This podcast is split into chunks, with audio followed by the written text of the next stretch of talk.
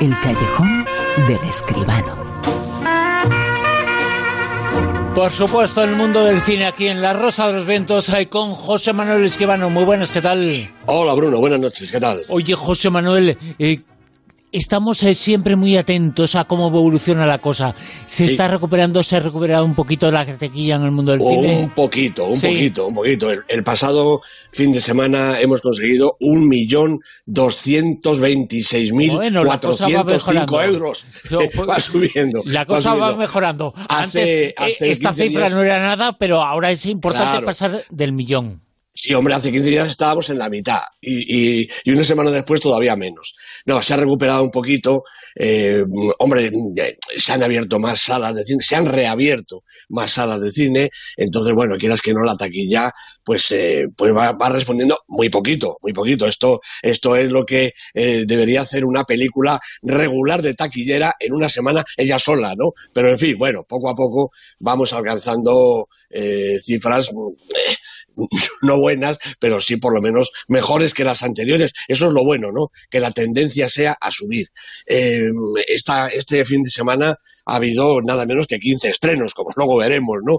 Y la semana que viene se estrena el Wonder Woman este nuevo, de manera que, hombre, hay, yo creo que hay motivos para poder eh, recuperar la taquilla poquito a poco, ¿eh? Poquito a poco. Motivos eh, para la esperanza como la que da esta película que va a ser importante en taquilla, que ya está siendo importante en crítica, en comentarios, es Nieva en Benidorm.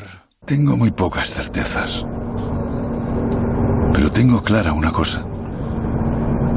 Ni del tiempo, ni de la gente se puede uno fiar. Una carta de despido. Disfruta de la vida.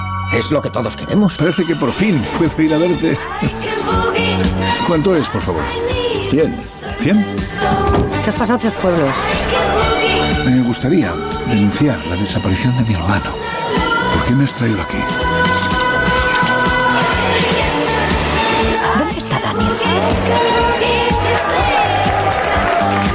Daniel Riordan. ¿Qué sabe usted? Una de las películas importantes, uno de los estrenos importantes en el Callejón Nieva en Benidorm. Efectivamente, la nueva película de Isabel Coixet, escrita y dirigida por ella, por Isabel Coixet, producida por Pedro y Agustín Almodóvar junto con Esther García, es decir, el clan El Deseo al completo. Protagonistas Timothy Spall, Sarita Chudhari y Carmen Machi, entre otros. Eh, bueno, Isabel Coixet yo creo que la conocemos, ¿no? Es una de nuestras directoras, yo creo que con más clara vocación internacional trabaja con, con, equipos técnicos y artísticos españoles, claro, pero también con potentes figuras extranjeras dentro y fuera de nuestro país. Recordemos, por ejemplo, Cosas que nunca te dije, Mi vida sin mí, La vida secreta de las palabras, Elegy, esta con, con Penélope y Ben Kisley, recordemos, Nadie quiere la noche, La librería, y otras, ¿no? Y también junta pues a Javier Cámara y Candela Peña en Nadie quiere la noche o a Greta Fernández y Natalia Molina en Elisa y Marcela, películas rotundamente españolas. Bueno, en total 15 largometrajes, una docena de documentales y luego cortos y episodios para la televisión. Yo creo que una carrera prolífica y de probada calidad y entre otros reconocimientos, pues con un montón de premios de toda procedencia y nada menos que cuatro ollas de nuestro cine. De manera que no, no tiene mucho que demostrar. Bueno, ahora nos trae una historia que sigue fiel a su estilo, pero con un protagonista inédito y 100% hispánico, Benidorm, la ciudad vertical la Babel del Mediterráneo, esa ciudad que es un horror o una maravilla según la mirada del transeúnte que, la, observe. Bueno, por allí andan los otros protagonistas también, los humanos, Peter, Alex, Marta, Lucy. Peter es un genial Timothy Spall, acaba de llegar de Manchester. Eh, como acabamos de oír, pues lo han prejubilado con más pena que gloria de su trabajo de toda la vida. Y viene a venidor en busca de su hermano Daniel, que vive allí desde hace muchos años, todos los que ellos llevan sin verse. Bueno, pero no solo no lo encuentra, sino que descubre que tampoco sabe nada de la vida y de los asuntos de Daniel. Por ejemplo, que regenta un cabaret en el que actúa Alex, una madura y atractiva compatriota, que seguramente sabe más de lo que cuenta. Y cuando Peter se decide a denunciar la supuesta desaparición de su hermano, conoce a Marta, una policía amante de la poesía de Silvia Plath, nada menos.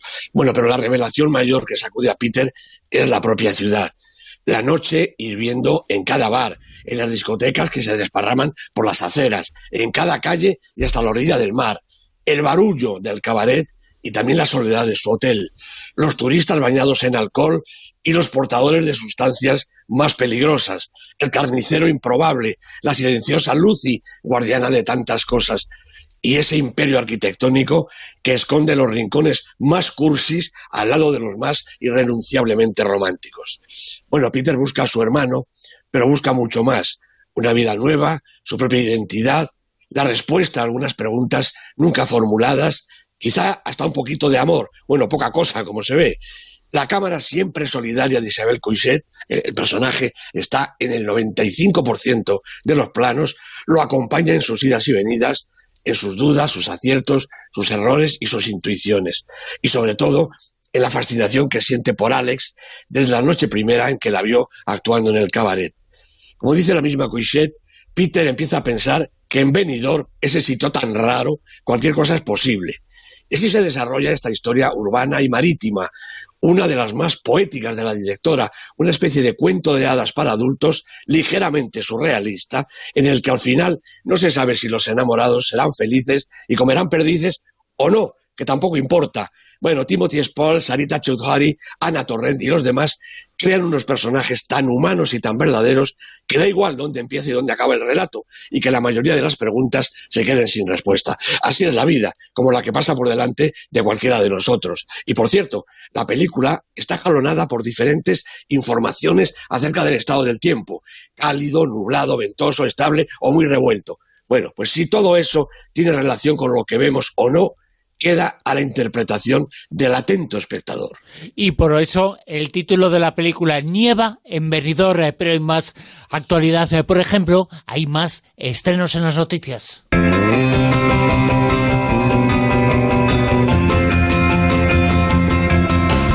Esta película es una de ellas, en Nieva en Benidorm, eh, pero hay 15 estrenos estos días en el cine para, eh, bueno, pues vamos a respirar un poquito y coger aire porque viene un futuro que se va a parecer un poquito más al pasado. Hombre, yo creo que sí, yo creo que sí, sobre todo que en tantos estrenos no serán esas películas rutilantes de Hollywood, ¿verdad? Pero hay donde elegir. Mira, se ha estrenado otra vuelta de tuerca, una película de terror más bien convencional, pero que hará las delicias de los aficionados al género. Se ha estrenado en nuestros mejores años, una comedia dramática de Gabriele Muccino, fiel eh, siempre a su estilo. Cielo de Medianoche, una peli de ciencia ficción Mm, dirigida y protagonizada por Josh Clooney. Ya era hora que volviera Clooney a nuestras pantallas. Y por supuesto con un estupendo lote español que tiene, entre otras, estándar, una comedia con ribetes de thriller, El arte de volver, un auténtico recital de esa chica estupenda, señora ya diría yo, Macarena García, que es una actriz fantástica, por supuesto, Nieva en Benidorm, que acabamos de hablar de ella, y también My Mexican Pretzel, la película de Nuria Jiménez, lo más original estimulante y sorprendente del cine patrio en lo que va del año, que es casi todo. De manera que yo creo que hay donde elegir. Atentos, por supuesto, a esta película, My Mexican Bretzel. Es una de las películas eh, que se va a estrenar, que se está estrenando. Por cierto, la semana pasada nos comentaste, José Manuel, eso que una productora de cine iba a hacer con películas eh, muy importantes, el estreno en la gran batalla y pues el estreno también en las plataformas. Durante toda esta semana ha habido una reacción enorme de los hombres del cine contra, contra esa medida. Todo el mundo, todo el mundo. Eh, otras eh, grandes distribuidoras y medianas y pequeñas, por supuesto. Artistas, eh, protagonistas de, de, películas por estrenar. por supuesto, también las distribuidoras españolas que ven esta iniciativa con muchísima preocupación, aunque Warner parece que ha asegurado que en Europa, en España, por supuesto, se va a estrenar en las salas. Se va a quedar un poquito retrasado ese estreno en HBO Max que es la plataforma que eh, Warner tiene ya en Estados Unidos y que va a implantar en todo el mundo enseguida. Todos los eh, eh, apuntados a HBO en España verán cómo en los próximos meses la cadena, la, la ventana pasa a ser HBO Max que es la donde distribuye y donde sirve sus películas Warner. Pero en fin, el movimiento en contra ha sido casi casi unánime, ¿no? bueno, quizá no tanto en la directora y la protagonista Gal Gadot de la Wonder Woman, que han recibido parece ser que un bonus de 10.000 euros, eh, bueno, o, quizá me quedo corto, por esta eh, este estreno en, la plataforma, pero sí que ha producido el rechazo de otros actores y actrices que naturalmente ven que eh, sus películas pueden tener una distribución em, penada a costa de esta especie de exhibición en una ventana como es HBO, que prácticamente es mundial. Y serán los premios eh, que marquen un poquito el comienzo de la nueva temporada de premios. Eh, los premios eh, Feroz marcan un poquito lo que puede ser el futuro.